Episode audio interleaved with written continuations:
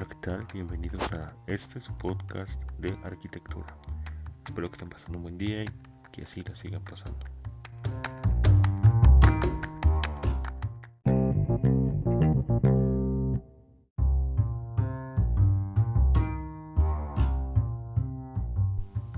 En este episodio trataremos la importancia de la formación de los arquitectos con una ideología sustentable.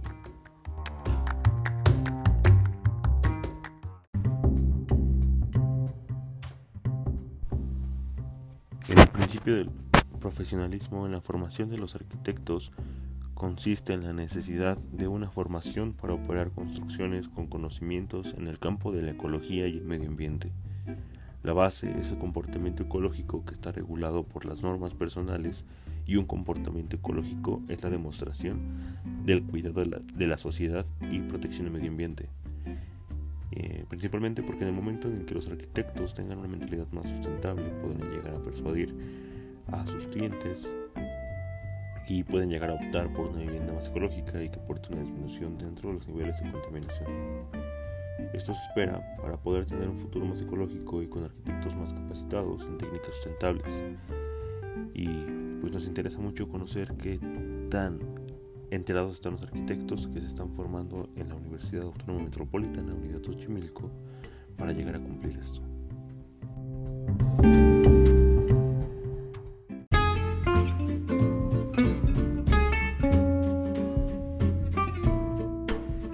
En la UAM Xochimilco realizamos una encuesta la cual estuvo formada por un 29.4% de estudiantes de arquitectura y un 70.6% de arquitectos ya titulados.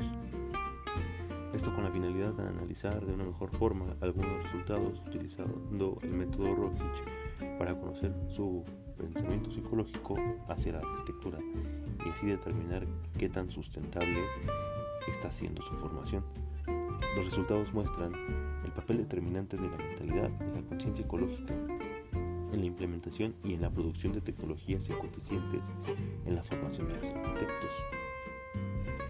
Y bueno, los sujetos identificaron como prioritario con una puntuación de 185 las categorías de los valores en relación del humano con la naturaleza, valores relacionados con la conciencia ecológica, la belleza del humano con, con el arte y la felicidad, la autoconfianza, la creatividad, la libertad y una vida activa.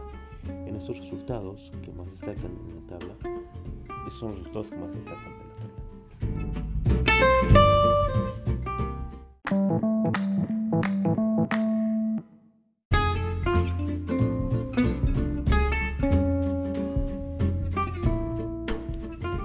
Construcción de viviendas sustentables hay diferentes tipos de materiales, como el barro colado, que consiste en una mezcla de tipos de tierra con grava y arena, para poder formar un material muy similar al adobe, pero un poco más resistente. Al igual que contamos con el bambú, que es una planta tropical que puede crecer hasta 90 centímetros al día, que de igual forma en la cultura asiática es muy utilizado por su resistencia. En países como Estados Unidos, Rusia y gran parte de Europa se utiliza la madera, que está muy bien eh, probada y tienen una demanda muy alta debido a sus propiedades de consumo. La madera especialmente está bien probada en estructuras que están expuestas a ambientes agresivos. Y es muy interesante cómo algunas empresas tratan de mejorar francesa llamada Microbot que desarrolla proyectos de casas pasivas hechas de Lego ladrillos de madera, con los cuales se puede explotar aún más el diseño como arquitecto.